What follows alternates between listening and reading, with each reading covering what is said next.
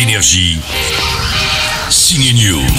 Bernard Campan et son ami philosophe sortent un joli film qui peut faire parfois penser à Intouchable, une rencontre entre un croque-mort et un handicapé. Lui, c'est donc Alexandre Jolien. Dans la vie comme dans le film, il a quelques problèmes moteurs et d'élocution, mais une tête mieux faite que la plupart d'entre nous.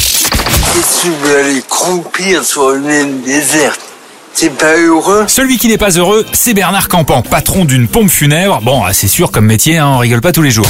Je viens d'envoyer un handicapé dans le fossé. J'arrive. Vous faites quoi dans la vie En général, quand je le dis, ça jette un froid. Moi j'ai rien besoin de dire pour ça d'être un froid. Le film s'appelle Presque, c'est ce qu'on appelle une comédie douce amère, une histoire d'amitié improbable entre deux personnes qui ne devaient jamais se rencontrer.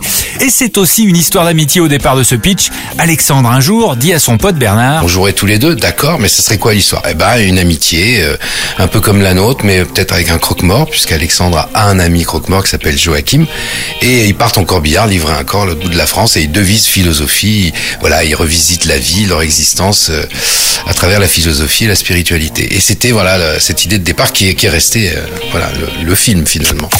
Moi, je trouve que t'as l'air euh, normal. Ça se voit pas. Presque. Presque sort aujourd'hui. Allez-y quand même avec quelques mouchoirs, on ne sait jamais. Énergie. Signe News.